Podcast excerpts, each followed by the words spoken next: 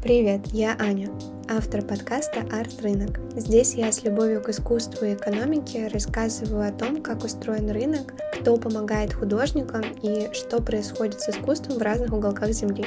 «Арт Рынок» — это подкаст, который откроет для тебя мир рынка искусства, где не всегда все по экономическим законам, но очень интересно и связано с прекрасным. В этом выпуске наш разговор пойдет об арт-ярмарках которые продолжают захватывать рынок. С каждым годом их становится все больше и больше. Кстати, в апреле прошла ярмарка Russia. Обсудим, кто на них вообще ходит, какое к ним отношение сейчас и, конечно, посмотрим на большие арт-ярмарки. Приятного прослушивания! Это был очень долгий перерыв, который связан и с моим возвращением в Москву, последней сессии бакалавриата, поступлением в итальянскую магистратуру, просто держу кулачки, поиском ответов на вопросы, а что дальше? И мне захотелось сделать шаг назад, чтобы посмотреть на то, что я делаю, как я это делаю. Хорошо, что я попробовала с подкастом. Вышло два выпуска, и я поняла, что мне очень комфортен этот формат. Я благодарна всем, кто мне написал, что очень интересно слушать про рынок искусства. Меня эта мысль, правда, грела. И сейчас я думаю над дальнейшим развитием проекта, чтобы к нему захотелось возвращаться, делиться им с друзьями и находить здесь единомышленников. Сегодняшний выпуск в том числе связан с моим походом на Арт Раша в апреле. На саму тему подкаста меня натолкнула мысль о том, что арт-ярмарки — это, правда, важная составляющая для понимания того, чем живет рынок и вообще сами художники, какие пути продвижения для них сейчас существуют в мировом пространстве. Как сказала Энди Уорхол, быть успешным в бизнесе — самый увлекательный вид искусства. Художник, он абсолютно вправе продавать свои работы самостоятельно, ему никто не может запретить. Но при этом таких супер успешных мировых кейсов э, того, как художник продвигался самостоятельно, их немного, и, как правило, художники обращаются к профессионалам. Арт-рынок — это в целом сплошное коммерческое посредничество — то есть есть люди с предпринимательской жилкой, которые не имеют прямого отношения к созданию предмета искусства, но при этом заботятся о том, чтобы это искусство продавалось дорого. Это арт-дилеры, галереи, аукционы и арт-ярмарки. С аукционами мы уже немного знакомы, оставим их в стороне. А вот чем арт-дилер отличается от галереи, это то, что часто вызывает вопросы. Если кратко, галерея включает в себя функции дилера по поиску художников, по поиску коллекционеров, которые купят работы художника, их соединению, продаже искусства. Класс. Но у галереи есть еще функция куратора выставок. Галерея имеет свое выставочное пространство и открывает э, несколько выставок в год, допустим, представляя своих художников публике, э, занимаясь их продвижением. У галереи часто есть своя политика, а, свой бренд, то есть это такая общая концепция и пару-тройку направлений, на которых она специализируется. Если мы говорим про арт-дилера, то он раб- может работать как независимо совсем, продвигаясь через те же диджитал-платформы, так и через сотрудничество с галереями, или он может открыть свою галерею. То есть арт-дилеры, они по факту часто как платформу для продвижения художников используют галерею. Немножко разобрались, кто же эти люди с предпринимательской жилкой, но сегодня нас интересуют арт-ярмарки. Или на английском вы встретите такое название, как Art Fairs. А, мы их упоминали в прошлом выпуске, и мы их упоминали как двигатель азиатских рынков искусства. Действительно, когда в Гонконг пришла крупная ярмарка, он стал развиваться как арт-хаб. Есть два основных перевода вот этого Art Fairs. Это арт-выставка и арт-ярмарка. Я даже встречала написание через дефис, выставка дефис ярмарка, но это уже какое-то совсем извращение. И к слову о том, что рынок искусства все-таки говорит еще на английском. Для удобства будем говорить ярмарка, чтобы не вызывало вопросов, о чем идет речь. И мне кажется, так будет понятнее. Так что Давайте говорить о том, что же из себя представляет арт-ярмарка, с чем ее едят и вообще чем она интересна.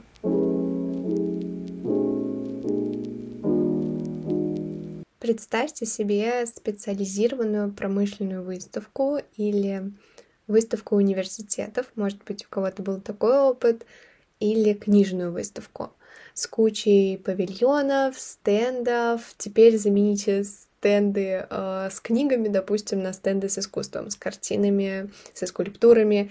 Это и есть арт-ярмарка. Арт-ярмарка — это целое событие, которое идет, как правило, около трех-пяти дней, иногда дольше, и выполняет э, такие три основные роли. Первая роль — это коммерческая. А в 2019 году более 40% продаж дилеры делали именно на арт-ярмарках, превосходя продажи через те же галереи. В 2020 году доля упала до 13%, а, продаж на аукционах у дилеров. Почему? Понятно, почему. Ковид, какие мероприятия, сейчас это все восстанавливается. Вторая роль — это роль светского мероприятия. И не только для деятелей искусства. Это нетворкинг, а, общение, знакомство, а, возможность себя показать.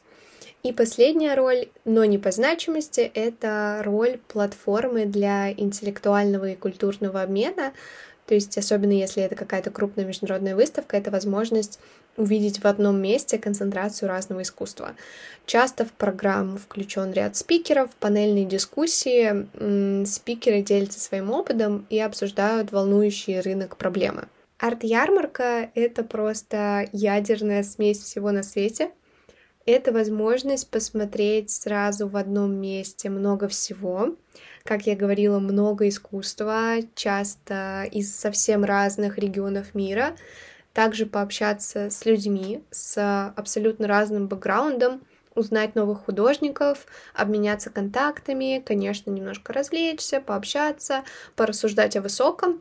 Развлечься тоже как бы здесь э, не всегда получается. Мне кажется, что особенно когда художники выходят на свои первые ярмарки, это всегда большой стресс, большая ответственность, потому что это также большие финансовые вложения для них. Э, многие описывают общую атмосферу подобных мероприятий как такой креативный хаос или сравнивают это с походом в торговый центр. Несмотря на падение 2020 года, арт-ярмарки — это все еще крайне популярный формат, и с каждым годом их число все возрастает и возрастает. Если вы вдруг решите в 2023 году посетить абсолютно все, а, в вашем календаре точно не останется свободного места, поэтому так, конечно, никто не делает.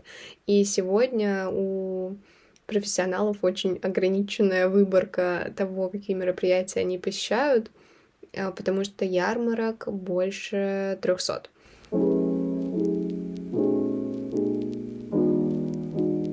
Почему эти ярмарки эффективны с коммерческой точки зрения?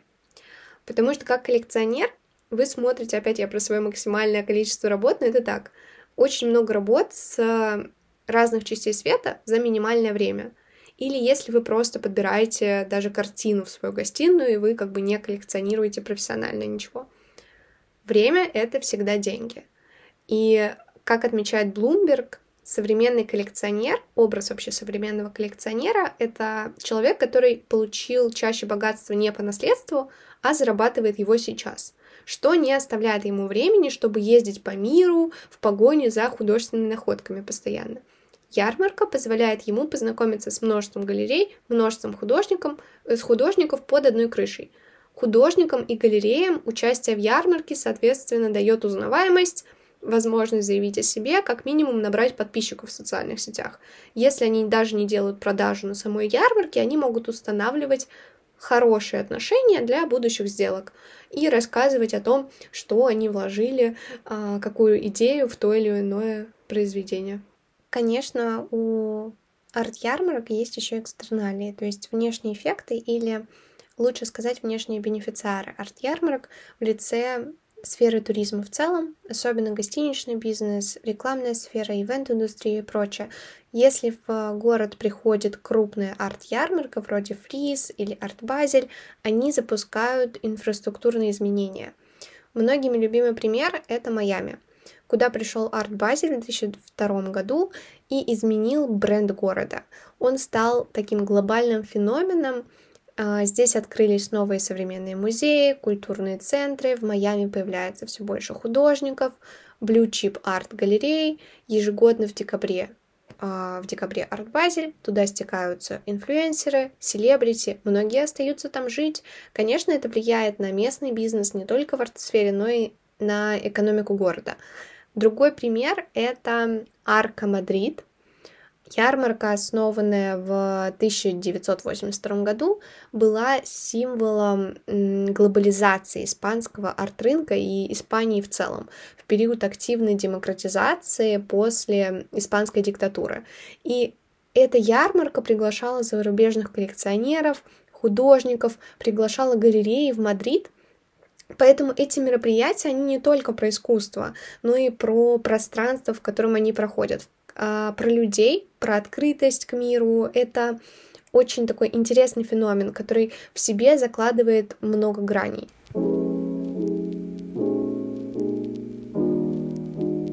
Остался вопрос, а на чем, собственно, зарабатывают сами организаторы этих арт-ярмарок. Большую часть их дохода составляет все-таки аренда стендов а, либо галереями, либо художниками. Каждая ярмарка работает по разному принципу. Кто-то принимает только художников индивидуально, кто-то работает только с галереями, кто-то смешно, то есть берет и галереи, галереи и дает стенды отдельно художникам, которые работают без представительства галереи. Так работает Art Russia. Также доходом для организаторов являются разного рода дополнительные услуги, которые они предоставляют, например, специальное освещение или особого, особых конструкций для вашего стенда, да даже диваны они могут вам предоставить, чтобы вы могли с комфортом устроиться, потому что э, стоять на стенде весь день это физически все-таки тяжело. На Артраше я встречала среднюю стоимость э, стенда в диапазоне 200 тысяч, 500 тысяч рублей. Соответственно, чем больше ваш стенд, по площади, тем выше будет цена. Э, также зависит от расположения и других факторов. Вот. Э, дешевых стендов на Артраше было не так много. Возвращаясь к художникам, для них это все-таки существенное вложение, особенно для начинающих художников. И даже если мы не говорим про финансовую сторону, а, для того, чтобы попасть на эти ярмарки, вам нужно пройти отбор. И не на все ярмарки вы сразу попадете. На некоторые ярмарки, например, вы не попадете без галереи, а, что тоже является преградой, не говоря уже о финансовом вопросе, то, что стенды зачастую не дешевые, и не факт, что вы осуществите продажи в рамках этой ярмарки. Далее дополнительным заработком для организаторов является продажа билетов на само мероприятие. Мероприятие обычно закрытое, то есть э, только по билетам. Э, здесь бывает разная политика ценовая. Э, кто-то держит цены низкими, в районе, там, допустим, 20 долларов за мероприятие. Кто-то э, держит цены высокими. Э, на ArtBazel, например, билет за день обойдется примерно в 65 долларов, но там есть обычно разные типы предложений, то есть если вы покупаете, например, три дня в пакете, там будет дешевле, или если вам нужна какая-то другая услуга, там, в общем, можно замиксовать это все и а, сделать цену для себя наиболее эффективной. На Артраше билет стоил за день полторы тысячи рублей. Можно было также провести, приобрести билет на три дня сразу. По-моему, он стоил 3 500. И последний источник дохода, но опять не менее важный, это спонсорство от корпораций, то есть которого часто они стараются добиваться, чтобы их поддерживала а, какая-то организация или несколько.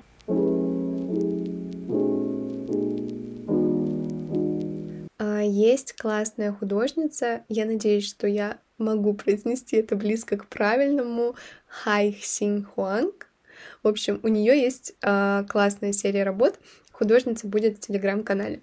Э, у нее есть серия работ Арт Базель и музейная серия. Она сама говорит, что во многом это такая утрированная, ироническая история, но показывает общую тенденцию. Загляните в телеграм-канал подкаста, в описании я загружу туда прямо ее работы для вашего удобства. На ее работе с павильонами арт-базеля можно увидеть, сколько всего там происходит. Тут и телевидение, официант разносит шампанское, диджей играет сет, эксцентрично одетые люди, иногда эксцентрично раздетые. Видно происходящий перформанс с акробатами, зевак в телефонах хипстеров, э, что-то там делает конь. В общем, кого там только нет, такая концентрация всего. Э, попробуйте погулять взглядом по работе, это очень занимательно. Есть в этой серии и работы, которые более точечно подчеркивают целевую аудиторию ярмарок, а тоже посмотрите. Э, кроме того, я уже сказала, что у нее есть музейная серия, и мне кажется, что две эти серии работ интересно смотреть в сравнении. Там э, в музейной серии и музейные сотрудники, гардероб, э, очереди в этот гардероб, бабушки, любующиеся искусством. В общем, э, мне прям очень понравилась и сама идея, и реализация.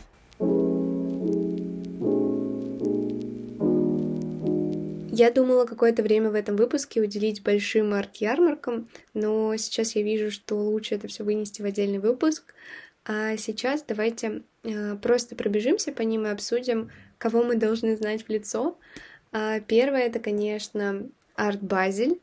Ярмарка точно имеет прочную репутацию в мире искусства и неизменно привлекает большое внимание крупных галерей и международных коллекционеров. Есть Art Basel в Базеле, Art Basel Майами-Бич, Art Basel Гонконг. И сейчас они открыли еще новую площадку в Париже.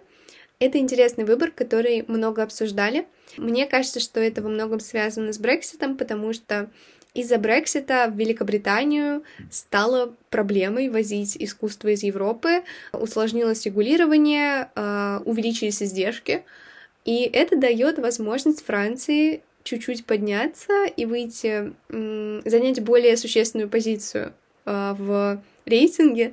И вот появился арт-базель Париж, хотя в Париже была крупная ярмарка уже. Еще из интересных есть The Armory Show, и вообще это называют The Armory Week, потому что вокруг ярмарки есть еще куча более мелких мероприятий в Нью-Йорке. А, есть uh, The European Fine Art Fair, и мне очень нравится название TEFAF. Uh, есть Frieze, Uh, про фриз мы говорили в прошлом выпуске, потому что открылся фриз Сеул, а также есть фриз Лондон, фриз Нью-Йорк, фриз Лос-Анджелес. Есть ARCO Madrid, есть Art Dubai. Кстати, был относительно недавно, в ян... а, ну хотя он, по-моему, был в январе, если я не ошибаюсь сейчас, есть Contemporary Istanbul, есть, конечно, Венецианская биеннале, которая играет большое значение а, в мире искусства. А, такой очень краткий экскурс. А, мы вот говорили, что количество вообще арт-ярмарок с каждым годом возрастает. И как так получается, что новым игрокам удается выйти на рынок? Частая стратегия — это занять место там, где оно еще не занято. То есть посмотреть на города, в которых этой арт-ярмарки нет, но она могла бы быть там релевантна. Конечно, чтобы определить этот город, это требует общения с экспертами области, а, коллекционерами, художниками и хорошего исследования рынка, потому что может, может как бы не зайти. Другая важная мысль — это что можно быть новатором не места, не города, а формата. Многие недовольны тем, как работает, как устроена арт-ярмарка. И поэтому есть спрос на альтернативные подходы. Например, часто художники не могут попасть на ярмарку без посредничества галерей. Мы с вами об этом говорили. Поэтому появляются ярмарки, которые напрямую сотрудничают только с художниками или сотрудничают в гибридном формате. То есть это и художники, и галереи. Или э, участие в ярмарке не гарантирует галереям продажи но при этом это большие расходы. Расходы на стенд, расходы на транспортировку искусства, что очень дорого, билеты на самолеты там, для художников, сотрудников и прочие-прочие расходы. Поэтому альтернативный подход, когда организаторы ярмарки не берут плату за стенды, пространство, а берут процент с продажи галереи. И на таких примерах и возникают новые игроки. То есть формат, он на то и формат, чтобы его менять, И здесь есть пространство для креатива, для разных подходов, и этот креатив часто приветствуется. Особенно при общем дискурсе о том, что старая модель устаревает, большие галереи на ярмарках вытесняют малые и средние, и галереи не могут себе позволить участие в этих ярмарках и так далее. То есть есть очень много недовольных, поэтому э, есть и боли, которые новые игроки могут закрывать. Большие арт-ярмарки вроде арт-базеля многим надоели, это тоже правда, потому что баланс э, светское мероприятие и искусство часто нарушается и перевешивает не в ту сторону. Хотя никто не спорит о грандиозности самого мероприятия, его вклада в развитие индустрии, тем не менее коллекционеры действительно часто добавляют в свои календари больше менее нашумевших мероприятий, то есть более мелких мероприятий, на которые можно приехать и найти интересные работы для коллекции, новых художников, новые взгляды и посмотреть искусство в более спокойной атмосфере.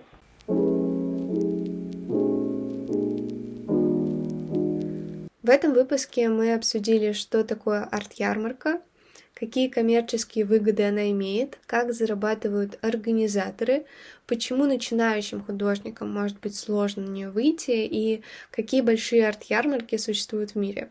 Про них мы еще обязательно будем много-много говорить. Обязательно загляните в телеграм-канал за работами художницы, чтобы сравнить для себя арт-базель и музеи. А, я надеюсь, что сегодня арт-рынок стал для вас немного ближе, и следующий выпуск будет примерно через три недели. Я решила увеличить интервал для того, чтобы мне было проще его соблюдать. А, постепенно я приду в режим, а пока я в пути. А, на этом все. Буду ждать вас здесь в следующих выпусках. И мне будет, конечно, приятно, если вы захотите поделиться этим выпуском про арт-ярмарки с друзьями. thank you